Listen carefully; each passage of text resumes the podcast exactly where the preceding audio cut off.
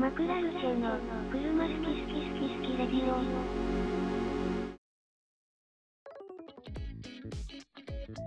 はい、こんばんは。こんばんは。えー今夜も始まりました車好き好きラジオ、えーロードスターに乗っている井上です、えー今回はエクストラ回です、えーコメント返しの回なのでちょっとゆ今回はゆるっと、えーやっていきます2人ですもう1人があ、どうもこんにちは。アコード URL に乗ってます。北川です。はいよろしくお願いしますお願いします。マクラルチェの車好き好き好き好きレディオ。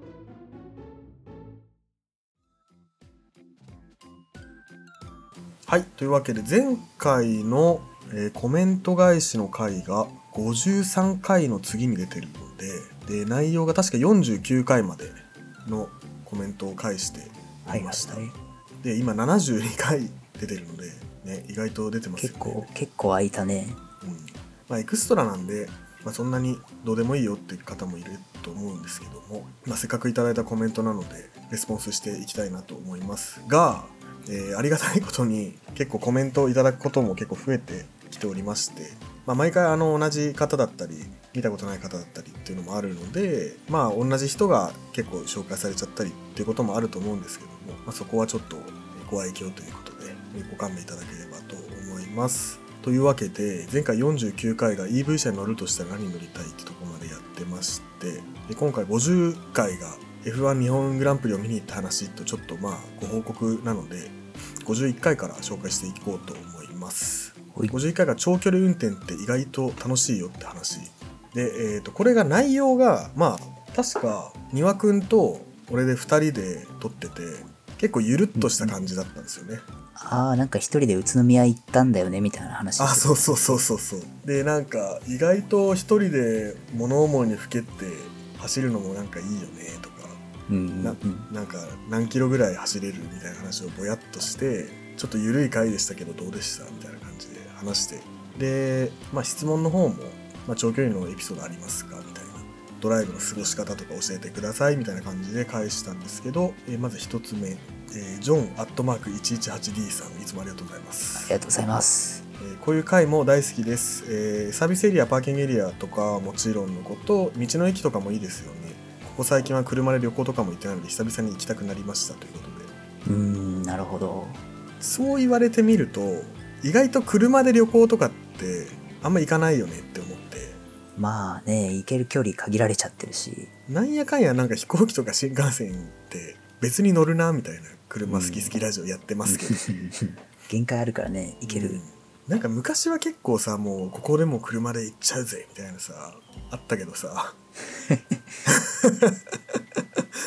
まあちょっと変わってきたなみたいな。うん。ありますよね。で、えーお次がもちすきーさんいつもありがとうございます、ありがとうございます。えーお二人の話とても共感できました。パーキングエリアサービスエリア巡りをしたり考え事をしたり、えーアルバム、まあ、CD ですかね。全部聴いてみたり。疲れるようで意外と充実した時間になるんですよねと。で長距離ドライブで好きな瞬間は遠くへ行った帰りに寝ていた友人が起きて「おおもうここか」ってなっているのをなぜ見るのがなぜか好きですと。で 少し走りたいなーって思った時は東京からだとそんなに遠くないですけど富津岬によく行きますはいはいはい。富津岬って房総のあれだよね暴走のそうだね。下の方だよねうん。うんうんうん行ったよね、俺らもなんか行った。行ったあのそれこそ変なモニュメントがあるとこだよね。あそうそうそれこそ丹羽くんと俺と北川と佐々木であの時か。海縁あん時かもう多分初対面の時だと思う丹羽くと、うんん。に海縁乗って富津岬行って海鮮食って帰ったみたいなありましたね。おもうここか俺やった気がするもんその時。あああの日なんかやたら暑くてさそう。あのーデブじゃないですか僕が。だから半袖びしょびしょに汗かいてさ海縁乗るのすげえ申し訳ねえなって思ったのすごい覚えてるね。臭くねえかな俺みたいな。思い出それかよ。まあ確かにねパーキングエリアサービスエリア巡りはもちろんですけどなんかコメントにもあったけど一人でこうアルバム聴いたりとかこう何もしない何もしないをするじゃないけど運転はしてんだけど何もしてないみたいな時間って意外と好きな人が運転向いてるみたいなまであるかなっていうアルバムもそうだけどさなんかどっかで話したことあるかもしれないけどあのクラシックの1時間とか2時間の対局を聞いたりとかってしない？ああ、もう長尺のコンテンツね。あーあるよ。で高速とかでさ1時間2時間のこれから乗りますみたいな時にさ、うん。まあ下道だと爆音にするとうるさいからあれだけど高速だとさ分かんないじゃん爆音でも。わかんないね。で爆音にしてクラシックとかを聴くみたいなのはたまにやりますね。やりますね。えさながら指揮者で。ーさながら指揮者でやりますね。ではお次です。次が、はいはえー52回。あなたの車のここがいい。これはえーっと俺出てないんだよなこれは確か加藤北川佐々木でそのその時佐々木がアウディ乗っててそれぞれの車をこう褒めて褒められてるやつが気持ちよくなるみたいなあー回でしたね。はいはいはいはい。なるほどね。というわけでコメントもちすきーさん、えー自分の車を褒めてもらえるとすごく嬉しいですよね皆さんのホクホク感が伝わりました。僕が乗っているシビック FL1 過去 CVT はバランスが取れた車で見た見た目はスポーティーかつ上品で後部座席や荷室も広くて普段使いもしやすいです。走りに関しても CVT だけども踏み込めば程よい加速感があるしワインディングも気持ちよく走っていけますと。うーん。シビックってなんかカー・オブ・ザ・イヤーに出てたよね。いやそうなんですよ。今年、去年か？去年のカー・オブ・ザ・イヤーの 2, 2位だか3位だったんだっけな？え車好き好きラジオ的カー・オブ・ザ・イヤーに出てなかっあ車好き好きラジオ的カー・オブ・ザ・イヤーはもうあれですねもう。た1位だったよね。1位でしたね。ああいや話それるんですけどちょっと、はい。あの車好き好きラジオ的カー・オブ・ザ・イヤーって1年に1回やってるじゃん。うん。今んとこ。うんうん。どっちも出てないんだよね 来年覚えてたら。来年覚えてたら出ようかな今年まだね始まって。結局なんか今日行ける行けないになって。うん。で「あ行けないです行けます」でさいる人でじゃあ今日カー・オブ・ザ・イヤー取りますかみたいになるから 来年も結構運要素はねあるよねっていう。審査員がマジで今日行けるかどうかだから。そうなんですよね。審査員その日のみ行ってると審査に参加できないっていう。そうなんですよね。まあでもシビックはなんかかっこよくなったっていうかなんかずっとかっこいい感はあるよね。うんいや FL1 はね本当に新車で欲しいなってずっとあ思ってて出た時から。なんかもうタイプ R じゃなくてもなんかそのカー・オブ・ザ・イヤーの時もね言ったけど全然かっこいいしそれこそオートマだろうがマニュアルだろうが普通にまあ速いだろうし、うん。まあ、本当に乗ったことないしスペックで見てるからねわかんない部分はあるけど。まあ今ユーロ R 乗ってるだけにね。うん別になんか馴染みそうだよねそうそうそう。た多分普通にユーロ R より速いんじゃねって思あってーあるね。最近の車うん。だし。で、えーもう一個コメントが来てましてこれはクルハネさんかな？ありがとうございます。ありがとうございます。自分もユーロ R 乗ってましたが素晴らしいバランスの車ですよね。角にスポーツに振ってながまたちょうどいい感じでした。てんてんてんということでうんなるほどどうですかユーロ R 乗りとしてはいやーこういう方多いんですよね非常にあのあそうなんですか。ユーロ R 乗ってました。いい車でしたっていう人を ああの見る見るんですよ。あの YouTube のコメントとかでも。もだからやっぱりなんかななんだろうね。もういい加減ボロボロになって壊れちゃったから手放すっていう感じで手放してる人が多いのかな。乗り換えてる人この車ちょっと嫌だわって言って手放してる人いないんじゃねっていうふうに。ああなるほど。まあたまそれかたまたままあ乗り換えのタイミングがあってとか。そうそう。とかなんかちょっとちっちゃい車にしないといけないとかなんかそういうやんごとなき事情で変えてるみたいな。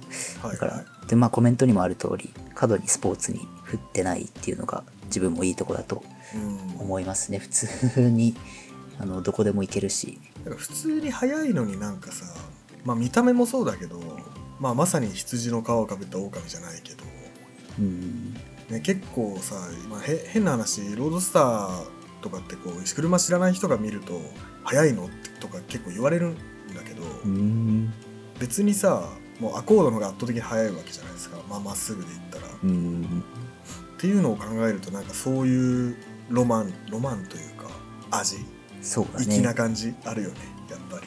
うんなんかそのシビックのタイプ R とかってもう普通のセダンのをもう完全にレーシングカーっぽい感じに味付けしちゃってるからもうガタガタだったりするけどね、アコードはもう普通の車ですよの上にちょっとスポーツの振りかけかけてるみたいな感じだから。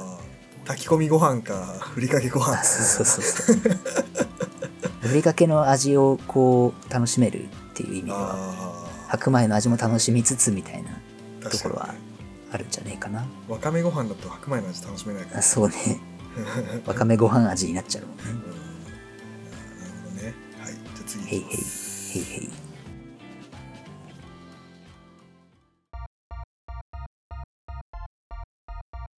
マクラルチェの、車好き好き好き好きレディオ。えー次第53回、えーハッチ VS セダン VS クーペ VS カブリオレ。うんこれは結構挑戦的な回だったですけど盛り上がりましたね。結構なんかコメントとあと再生回数見てると意外と評判良かったのかなっていうのがかなりこちらとしてもありますよね。そうですね。うん。まあなんかこう普段こうみんなこうな慣れ合ってるというかいいよねこういうのみたいなやってるけど この日だけはもちょっとね。う、うん、デスマッチだったからね。デスマッチだったね。えー、とまずコメント、はいはい。えーお一人目、えー今回あれですね。またジョーンさんですね、えーいつもと違う雰囲気で新鮮でした。いろんな視点から見てみるのも面白いですね。個人的にはハッチバックとクーペが好きと。うんうんうん。いつもと違う雰囲気で新鮮でしたっていうのはまあちょっとありがたいよね。コメントもらえるそうだね。こういつもこうコメントをいただいてるからこそ わかるというか まあいろんな視点から見てみるの面白いですよねっていうのはやっぱりなんかある程度年齢いったらっていうかさ。そうだね。多分若い若い子っていうかそのまあ俺らも多分ここの視聴者さんからしたらめっちゃ若い子なんだろうけど18歳とか19歳とかでさこうシャコタンにしてる子たちって結構 K はクソとかはいはいはい。何？あいつホイールだけ変えてるわとかさあのエアロダセえなみたいな。結構なんかこうエッジの効いた感じ？うん。うんでこう車を見てると思うんだけどね我々は結構さもういやいろんなのやり方あるよねみたいな。そうだね。ある意味なんかこう不干渉というか。もうなんか何でもいいとこと悪いとこがあるって思ってあそうたからそうそうそうだよね。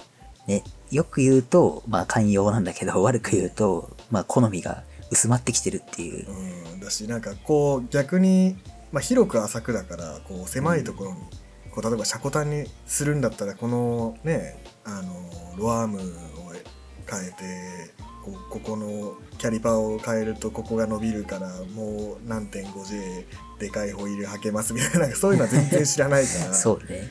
そうそうそうそう。まあそそういうねいろんな視点から見る見てみんなで仲良くしようねみたいな感じのラジオなんで。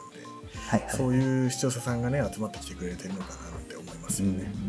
いやそうだね。なんか視聴者さんの感性と我々の感性は若干こうに似たり寄ったりというかあんまりこう、来るコメントまあそういう方がもし聞いててコメントを書いてないっていうだけかもしれないけど なんかやっぱり K はクソですみたいな書く人今のところ一人もいないのでいないね。なんかこうみんななるほどねっていう感じで聞いてくれてんのかなっていうのはありますよね。ありますね。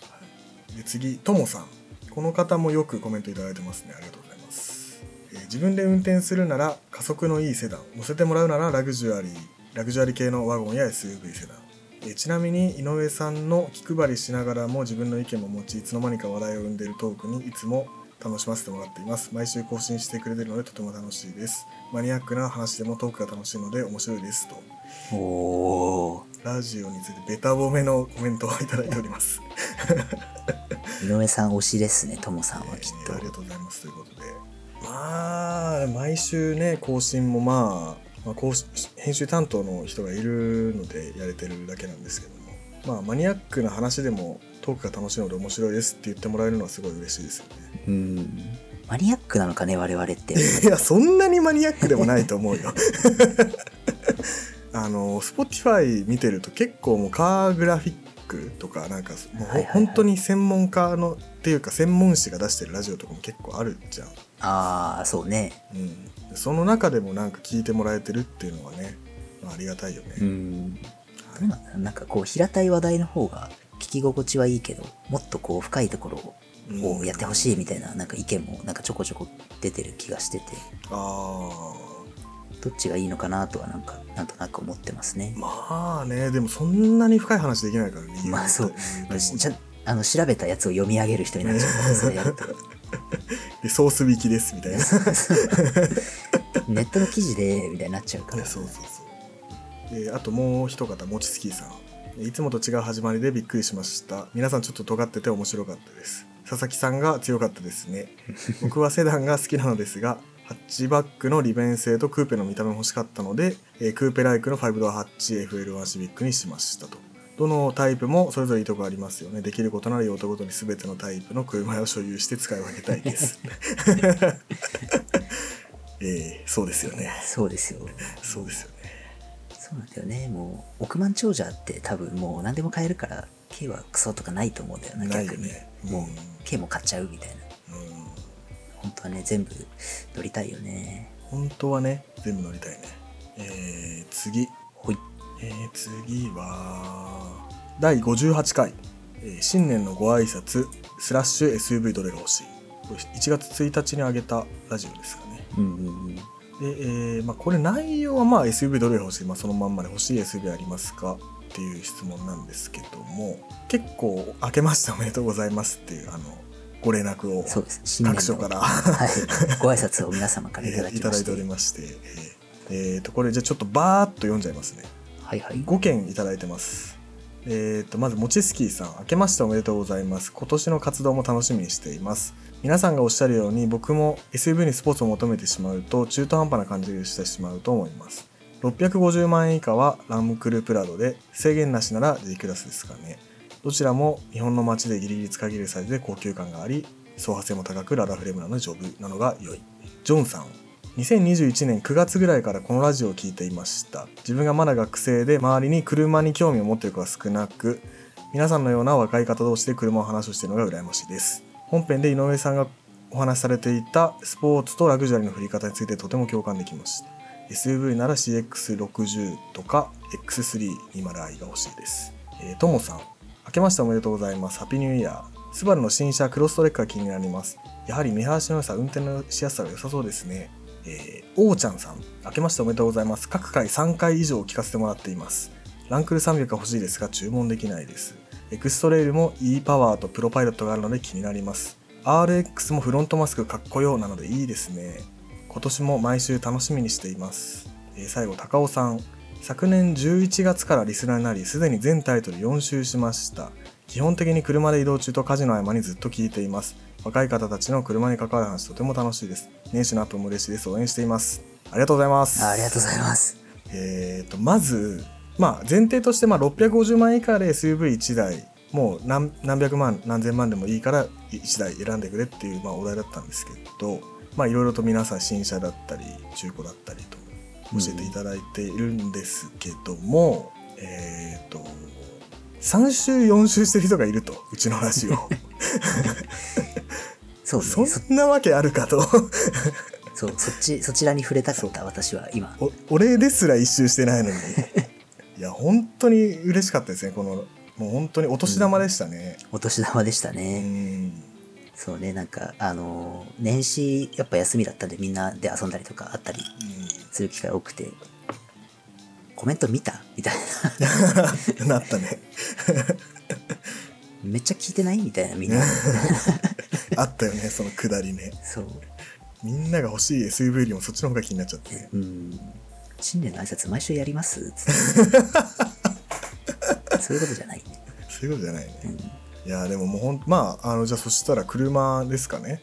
一応出てきてんのが、ランクルプラド G クラス、えー CX60X3 スバルクロストレックエクストレイル E パワー RX ですかね。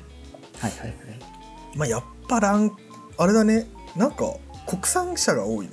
確かにね。うん。なんかお俺らのこのラジオの本編では結構会社多めだった気がする。だなんかレンジとか出てた気がしする。覚えてないけど。うん、だったと思うよ。あのなデュランゴだっけ？あそうデュランゴ。俺出したのはデュランゴとデュアですね 俺もレンジと R RXNX とかだったかな確か。トヨタトヨタ系っていうかランクル？まあやっぱランクルだよ。人気なのかな間違いないよね、まあ。ランクル RX でもまあ SUV といえば最近あのうちのお店のお客さんでランクルのプラドの、はいはいはい。えーっとね20年落ちぐらいの車を買った人がいていわゆるそのカスタム車両を買ってきたんだけどうんうん。内装とかもこう革張り替えてで外装もそのラングラーの純正色のオレンジ色にオールペンしてあってタイヤも BF グッドリッチの新品のタイヤあの側面にこう文字が入ってるやつとかは入ってて、いはいはい。なんかいいじゃんってなっちゃって。最近めっちゃ SUV 見てるっていう。あーなんかだんだんなんか周りにそういう人がいると新たな性癖みたいなのちょっと開くみたいなのあるよねなんかキャンプ行ったらモテそうだなみたいなさ、うん。なんかもう普通にさあのちょっと背の低いセダン乗ってるとああいう車見るとやっぱこう手押されるっていうか大きくて大きいイコールかっこいいみたいになって。こあーわかるわかるわかる。う結局こういう車の方がかっこいい説あるなとは思ったことある。確かに。さキャキャンピングカーのハイエースも最近乗ったんだけどうん。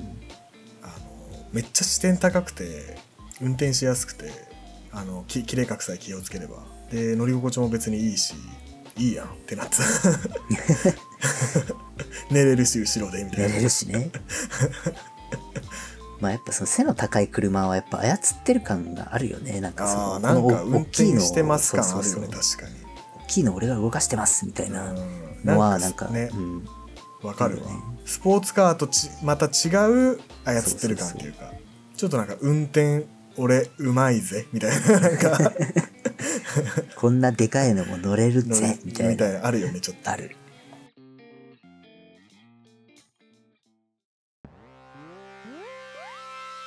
マクラルシェは、車、好き。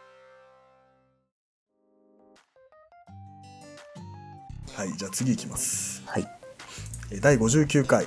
最近気になってる車ある。これはね佐々木と井上の2人で撮ったやつですねああはいはい文字通り本当に最近気になってる車あるっていうふわっとした話題だったんですけど。でコメントがまずもちスキーさん、えー少し前に雪で怖い思いをしたのと前回のラジオで SUV がテーマになっていたのでちょうど三菱の SUV を見ていました。話題に出てきて驚きました。あまり被らないし性能も悪くないのでいい塩梅ですよね。義理の弟も少し前の RVR に乗っていていいという話を聞いているので気になっています。前回のラジオっていうのはさっき話したあれですね新年のラジオですね。はいはいはい。そう SUV あのアウトランダーだったかな？の話を結構して。ああ言ってたかも。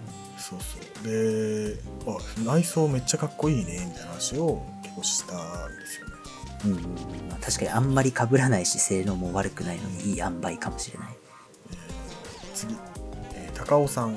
今気になっている車はレボーグ 1.6GTS とレバシレガシー B4 スポルビータですねスポーティーで走りのレボーグか余裕ある排気量と内装のレガシーか迷っています。井上さんの一生カーセンサー見てるは車好きならもはや生活習慣の一つかもしれませんね。今回の、ね、雑談会すごく楽しいです。次回も期待しています。そうあの一生カーセンサー見てるって話を2人でしてたんですよ。はいはいはい。中で。でこれびっくりしたのがレガシー B4 のスポルビータっていうのを初めて聞いてうん。調べたらまあ今、えー、と現行レガシー新しいの出ちゃったっけな？インプレッサかな？まあほぼほぼほぼ現行に近いような顔のインプレッサであインプレッサじゃないレガシーでスポルビータっていうなんかグレードがあるらしくてなんか内装が革っていうかこうちょっと茶色っぽい感じのなんていうんだろうね。まあ茶色だけじゃないのかもしれないけど俺が見たやつはすごい外車イギリス車っていうかちょっと内装のいいグレードがあってもう本当にカーセンサーでもその時見た時に23台しかなかったのかな。ああ本当だ。本当だ。すごい すごいね。なんかダイヤモンドステッチのあそうそうそうそうそう椅子そうになってる。ダイヤダイヤモンドうんダイヤモンドだね。へえそうこんなのあるんだ。まだまだもう全然知らない車たくさんあるななんて思いながら。しかも一生カーセンサー見てる割に。うん、6.7万キロ150万ぐらい。結構お買い得だよね。お買い得だねこれ。へえ知らなかった。でもこれあれなんか高尾さんなんかいつだったかな？最近のあのーラジオのコメントで210系のクラウンのアスリート買いましたみたいなことを言ってたんで多分ここ最近で納車したんじゃないなるほど。おそらく。迷ってますって言ってるから、うん。はい。では次いきます。ほい。えー第60回。BMW3 シリーズとレクサス IS を比較試乗した話。えーコメント。2台とも絶妙な年式と価格帯ですね。車持ってなくてどちらかを変えようと言われれば3シリーズですかね井上さんや加藤さんがおっしゃるように走りの BMW と思ってるのと物足りないかもしれませんが年式は新しめなので装備が充実していて IS より快適性が高いかなと思いましたタイヤを変えたらどれだけ変わるかも試してみたいですね動画も楽しみにしていますなるほど、そうですね。動画、動画出したいですね。動画出したいですけどちょっとマジでいつになるかわかんないね 本当にね誠意制作中でございます。鋭意制作中で僕らがねあの大金持ちの YouTuber とかだったらもう 3, 3ヶ月前ぐらいに上がってるのかもしれないですけどぼちぼちの普通のサラリーマンで集まってやってるんでマジでいつになるかわかんないですとだけ言っておきます。まあこれはまあ特別言うこともないけど動画あのた楽しみにしておいてほしいけどそんなにあの期待せず待っていてくださいって感じですかね。そうですね。まあ、ちすきさん的には BMW の方が欲しいみたいな形で変えてくださってますけど、確かこれ、IS の方が総合点高いよねみたいな。ああそう。俺らはとしては IS の方がいいって話になってあまりに安すぎて。うん。ただまあ車としては3シリーズの方がいいよね。そうね。そういう話をした気がする。それは本当にそうで、まあ、やっぱ新しい車いいよねっていううん、い、やいいいい。めちゃくちゃ当たり前の本当に思う。話になった新しい車いいねって。新しい車。買いたいね。新しい車買いたいね。てか買わないかな。ああどんどん逆行してるからなみんな。うんみんなどんどん古くなってってるからね、車が今。では次です。ちょっと飛ばして63回。超高級 SUV はありなし、えーまずコメントともさん、えーそういえば最近クラウンも SUV っぽくなってますよね。この話題とは別なんですけど最近発売した 5, 5代目プリウスのライトが人への細い目みたいになってるのが気になります。テスラの感じですが皆さんどう思いますか？あー最近ちょいちょい見かけるようになりましたね。見かけるようになったね。は。どう、どうすかね？あれ、なんか、まあ、プリウスだと思わなければ かっこいいなって普通に。うん。思うけど、あれってどうなんだろう？あの、新車価格的にはちょっと上が,、えーね。上がってってんのかな？上がってる。上がって今ね。えーっ、とね4 3 400万一番上のグレードで400万へえ。380万とか。なんか未来感あっていいいいとは思うけどなんか今こうめっちゃ走ってる30系っていうのかな、ああいうのとかと同等でこうバンバン流行るのかどうかはちょっと分かんないなーって思いながら見てた。これ結構なんかさまあ細い目みたいになってるのまあ多いじゃん、うんハリアーとかもそうだしさ、うん。まあクラウンもそうだし。結局その今まではそのハロゲンだったから電球じゃん？うんうん。電球だからそれを反射させてこう拡張してバーッと照らすみたいな感じだったからヘッドライト自体大きかったんだろうけど今 LED でさちっちゃいから薄めにしても別にっていうことなんだろうけどまあ流行りなんだろうけど別に俺は特別好きではねえなっていうのはあるああまあちょっと分かる。うん。まあかっこいいのはかっこいいけどうん別にね、なんか全部怒ってるみたいなああ感じになっちゃうしなんかあれってなんかあれなんでしょう？そのヘッドライトとグリルってわざとなんか人間の顔っぽく作ってますみたいな話をどっかで聞いたことがあって、まあ、なんでかっていうとその人間の目がその物を認識するときにやっぱ顔の形してる方が判断が早いみたいな物が来てるっていうのを判定するときに顔っぽい形の方が気がつきやすいみたいえななんかそういうのがある,、ね、あるらしくて。うん。なんか最近の車、まあえー、とクラウンじゃなくてプリウスか？プリウスもそうだけどなんか顔っぽいっていうよりは人間の顔っていうよりはなんかロロボットの顔じゃないけどちょっとこう無機的な顔になってきててそういう安全的なものはもうもういいやみたいになってんのかなみたいな。でもなんかさあのまあ比べるのもちょっとあれかもしれないけどポルシェとかはもうずっとあのカエルみたいな顔じゃん。うんうん。で言うたらアウディとか BMW もベンツもヘッドライト自体はそんなになんかまあお20年前30年前の比べればあれだけどここ10年15年ぐらいはそんなになんか大きく変わってないっていうかさ。そうね。まあアウディとかはもう一番走りで LED やってたけど、まあ、LED のその配列自体がすごいなんかかっこよくはなってるけどそんなになんかさ大幅に変わってる感じはしないけどさ。うんなんかすげえあれだよね。日本車ってまあトヨタ、うんだ逆になんかあのワゴン R スマイルとかハスラーとかなんかそういう丸め？あえての丸めみたいなさ。はいはいはい。もあるしステップワゴンとかもなんか 2, 2代目のオマージュでちょっと角っぽくして顔もちょっとネオレトロみたいな感じみたいなのをやってる中であのシュッとした目がどういう印象なのかっていうのは確かにね気になるよね。そうねなんか一周回って古いデザインやっぱいけてるよねの時期来てるよね。来てる気がするよねなんかね。うん。えこのままプリウスみたいなデザインなのがバンバン出てきたら本当にめっちゃジジイみたいなことどどれがどの車か分かんなくなっちゃいうや気がする。ーでも本当そうなるとそうなっちゃうよね、うん。マジで。はい、えーもう一つコメント来てます。はいはい。超高級 SUV はただ流行りに乗っかってるだけな気がするし超高級車といえばセダンかクーペでしょと思っていたので超高級 SUV はなしと思っていたのですが今回のラジオを聞いて少しありかなと思うようになりました。セダンに比べてアイポイントが高くて運転がしやすく利便性も高いことを考えると超高級車界隈でも SUV の人気が出るのは自然な流れだったのかもしれませんね。10年後のラジオも楽しみにしています。なんで10年後のラジオを楽しみにしていますって言われてんだ。まあ多分そういう話をしたんだろうけど。ああなんだっけ。なんか10年後どんな車乗ってますかねみたいな話したかもなもしかして。10年後か。10年後どうなってるんだろうな。何乗ってるかちょっと気になるようねん。超高級セダンも超高級セダンじゃない超高級 SUV もありかなと思うようになりましたっていうことなんですけどなんか我々のラジオがこうリスナーの方の車の好みをこう変えてるっていうか 責任持てないよね。責任持てないなってそう。佐々木さんに憧れてポルシェ買いましたみたいな。そんなわけないっていう。ねそそんなわけないって思っちゃうよねやっぱ、うん。まあありがたいことですけどね。なんかなんかあれだよね、もう、あの、もうちょっとこう、さ、聞いてくれる方も増えてきて、コメントとかも来るようになって、生配信とかやったら面白そうだなって思う。ああねコメントその見てくれる人がいればねやってみたら面白いよね、会ってみたいもん、もちスキーさんには、普通に。あまりにもコメント来そう。ね、はいじゃあ次いきます第65回運転中に食べやすいもの。はいはい。これはなんかこれは。ざこいお題だけどなんか意外と盛り上がったやつですね、えー運転中食べやすいもの。ともさん、えーよく食べるのはフライドポテトです。お手拭きですですが。何のラジオだっけ、これ。えー高尾さんはい。これはセブンのホットドッグですね。プレーンでシンプルなテイスト。手も汚さず食べられるところがいいですしかしホットドッグでもチリチーズドッグになると難易度跳ね上がります。落ち着いて停車して食べましょう。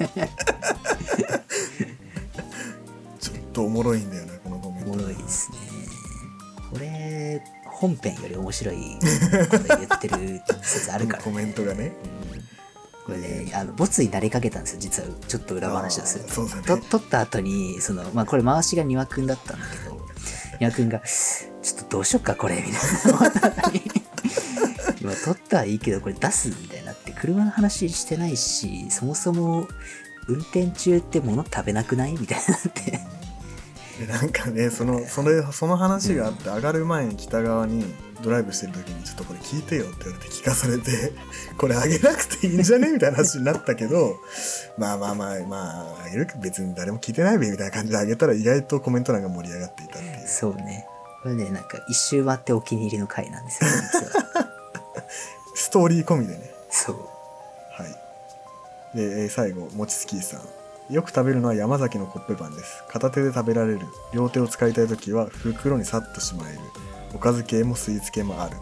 食べた後の袋が大きいのでちょっとしたゴミ箱になる。とメリットがたくさんあるのでベストオブ車中食だと思っています。逆に一番ダメなのは一見片手で食べやすそうな三角チョコパイです。パイ生地がポロポロ落ちるし中のチョコが溢れて手についた時には熱すぎてパニックになりました。あすごいよなこれ。こんなにね熱いコメントもらえると思わなかったもんな、ーうん。本当になんかあげといてなんだけど、知るかっていう話なんですよね。もう他の人が何食べてるかとか。いやーこれはちょっと全全員そう思いながら言ってるっていうのがね、いいんですよね、この回は。なんだろうね、まあ、片手で食べられるっていうのがまあいいんだろうな。そうね。開けて、うん。おにぎりとかさこう海苔を巻いたりとかってあるから、う ん ちょっとこの話やめようかえー次車についての話し方。はいはい。えー、とこれは車についての話し方。えー、となんか質問があったんだよね。こうなんか普段車についてこう自分とかこのまあラジオのメンバーで話す時ってどういう話をしたりしてどういうこと気をつけたりしてる？みたいな。みたいなコメントがあったんだよね、うん。で、えー、と質問の方はご自由にお書きください。思いつかない人は好きな車談義のジャンルを教えてくださいっていうコメントをあ質問をつけて。でまずもちすきさんから、えー車好きといってもスポーツカーが好きな人黒缶が好きな人運転するのが好きな人カスタムがするのが好きな人といろんな好きがありますよね。僕は広く浅く車を見てるのが好きなので車にとても詳しい人と話すとついていけなくて申し訳ない気持ちになります。僕は周りに車好きがいなかったので皆さんが車についてワイワイ語ってるのを聞くだけで楽しい気持ちになります。特に欲しい車を考える回が好きです。でこれちょっと流れ的にもう一個読みますけど高尾さんアンケートいいですね、えー職種はカーリテイリング業です。個人ではありませんが年間およそ500台以上のお車を預かりしています。皆さんの愛車の美観維持のためにしていることをお聞きしたいです洗車のこだわりやその他大切にしていることがあれば教えてくれると嬉しいです。その他の話題では予算〇〇万円以内で欲しい車というのはプレゼン系も好きですね。また楽しみにしていますということで、えー、と欲しい車考える系とか何,、ん何の車買う系のって意外と人気なのかなってこのコメントでちょっと思いました。そうだね。なんか前もそんなようなコメントいただいたような気がしてて。これやっぱ我々が車を買うってなった時にどういうプロセスでそこに行き着いてるかっていうのはなんかまあ5人いたら5通りあるし10人いたら10通りあるから。なんかの回でさ人の車選ぶのおもろいっすねみたいな話うん。したけど、多分それ系なんだと思うんだよね。まあ車って正直乗ってる時より買う直前が一番楽しいからね。納車待ちの時がね。納車待ちが一番気持ちいいもん。あと見に行ってこう買う買わないみたいなやってる時がね一番楽しいよね。うん、なんかそれをこう疑似体験できるっていうか、うん、まあ、ラジオやることによって、まあ、他の人のエピソードも聞けるし、ね。まあ、こうやってリスナーさんの話も聞けるんでいいかもしれないですねこういう車買う系。えー、っと今日の今回最後、えー第70回みんなどんな洗車してる？これはさっきあのさっきの回で高尾さんが言った洗車のエピソード聞きたいですみたいなところでそれのアンサー回ですかねで高尾さんからコメントいただいてます。楽しく聞かせていただきました。足回りの洗浄の頻度を高くするタイヤワックスを使用するという井上さんの方は時間がないけど車をきれいに見せたいという方にはとても効果的だと思います。また自分でメンテナンスすると状態の変化に気づけるという庭さんのコメントはその通りだと思います。洗車後に丁寧に拭き上げて塗装面の状態を確認するといろいろ気づけますね。個人的には普段は天然ワックス派ですということで。まず一つ言いたいの天然ワックスって何って。そうね。全然知らないんですよね実は。ワックスってなんか本当にオートバックスとか行ってもめちゃめちゃいっぱい売ってるけどあさそうそう。なんかさそうこの間たまたまオートワックス行ったから天然ワックスみたいなの探したんだけどうん。だそのいわゆるケミカル系っていうかそのなんだろう。何が天然で何が薬系なのかちょっとよく分かんなくてねそうだよね。ワックスってそもそもだなんかあれなのかな石鹸みたいなさあーなんかなんかあんのかね？あんのかね。なんか牛の石鹸じゃないけどあそうそうそうそう。ああいうなんかこう牛の油とかをこう固めました みたいな、うん。あんのかな。ね。調べろよって話なんだけど。そうだね。はい、えー次ともさん、えー洗車のこだわりステップをきれいにすることです。車が白なのできれいになるとかなり気持ちがいいですと。これは分かりますねかなり。わかりますね。白いステ車。ステップはね大事ですよね。特にうん、なんか洗車したかどうかってそこでなんか判断してる節あって外装になって一回走ったら結構埃まみれになっちゃうけど。終わって帰って次の日乗る時にガチャって開けてステップが綺麗だとあそう最近洗車したわそういえばって。なる気がするなまあコメントた高尾さんのコメントでもあるけどタイヤワックスに関しては結構あれやらないと洗車した気にならないというか逆に。あだそのステップもそうなんだけどそのまあなんだろう掃除感覚でやってるから俺はね。ーうん。車をきれいにするっていうから汚いから汚あの掃除してるっていう感覚でやってるからさ。ちょっと汚いとこが残ってると逆に気になるっていうか。うんだからそれやり始めちゃうともう中もやっちゃうみたいなとこがあるんで、ね。ステップをきれいにするっていうのはまあ確かに車が白だとねかなり分かりますよ。白の車乗ってたんで。うん。こんなに輝いてんだってなるよね洗うとね。なんかもう洗車しなくていいかなって思ってたけど実際洗ってみるとあそうそうこんなに綺麗だったっけみたいな。やっぱやっぱこうこうだよなってなる。意外と汚れてんなってなるよね。ね。本日ラスト、もちつきさん、えー自分のことが信用できないので、納車してからは洗車は洗車機に入れています。細かい部分がきれいにならなかったりしますが、ということで、うん。これも分かりますね非常に。うん、洗車機はね、まあ、ロードスターになってからちょっと入れてないけど、シルビアはバンバンに洗車機入れてたね。うん。なんか確かに自分でやった方がダメな時はねある。確かに、うん、いや、なんかあのー高圧？普段さ、高圧ないから、あのーいわゆるその、ホースでこう水かけて拭いてっていう洗車しかしてないから、どうしても高圧借りるってなると、どっかのこうスタンド行ったり、洗車場行ったりっていう、かなり手間なんですよ。はいはい会社だったら普通にそそのホースで洗えるから洗ってるんだけど、だから洗車機かけてたの、シルビアは。ああなるほどねそう、高圧、高圧洗車で。ただ、ロードスターになってから洗車機かけれなくなっちゃったんで、そうだね困ってますよね正直キルヒャーの貸してほしいな誰かキルヒャーのやつね。あれいいどうどうなんだろうね。なんかあれを買うお金で洗車機に行った方が綺麗になりそうって思っちゃうね。なんかどうしても。確かに。いやち、まあ、近場だったらいいと思うけど近くになくてさ近くには、うん。だって一番近いのは多分北川んちの近くのあのあれだそうね。例の。うんで、ね俺ん家から行くと右折入庫だからさ超めんどくさいし。あてか多分分離帯あるよなそこああるね。あるね。あるし。まああそこもまあ洗車機あるしまあ確かになんかその高圧とかスポンジとかって結局手でやってるからあなんかあまりに汚い時だと角っこの方できてなかったりとか。ー足回りとかもできないしね。そう。なんですよね。最近花粉やばすぎてそれを思って。うん。溜まってんだよねあそうの何そのプレスラインじゃねえやバンパーとかのさす何隙間のとこにさめっちゃ黄色いのがさ積もってんだよな。そうこれは気がつかんなって、高圧かけないと取れないよね。うん。洗車ね。ちょっとやらざるですね選手はね。そうですね。はい。えー、じゃあ最後一応ちょっと佐々木さんいないんですけど第72回最新の回佐々木さんが車乗り換えたらしいっていう回ですね。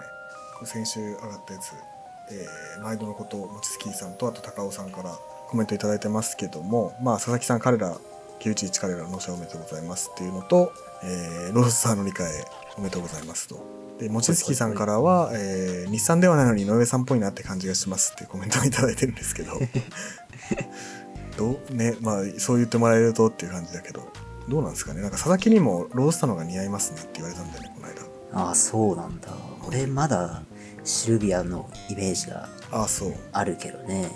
まあ本当に時間の問題だろうけど。時間の問題だし、多分、どうしても、北側はなんかアイスだし、俺はセレナっていうイメージが多分あると思うんだよね。どこまで行っても。どこまで行ってもねうんで、この回で高尾さんからクラウンアスリート、今年2月にクラウンアスリート210件乗り換えました。はいはいはいとにかく移動のストレスがなくなりました。ゆったり走るもよし、スポーツモードでやる気出してもよし、いい日本車です。ということで。クラウンって乗ったことないんだよね。クラウンはまあタクシーぐらいしかないかなコンフォートでしょうん、いやああ、まあでも確かに、たまにコタクでね、いるよね。アスリートとかね。あるあるあるレクサスとかね。広って思う毎回ああ、でもさ、わかんないよね。言うて言うても。ね俺がタクシー乗る時とかだってもうベロベロの時しか乗らないから。字がないもんねタクシー乗ってる時基本的にあでも、逮捕されると乗れるらしいよ、クラウンアス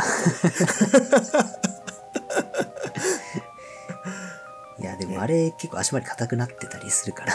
あ 本来のあれではないんじゃないか。ちょっとあの金網とかって狭いかもしれないし。あ、想像だけどね。運転もしてみたいね普通に。ああいう車。運転はしてみたいね。うん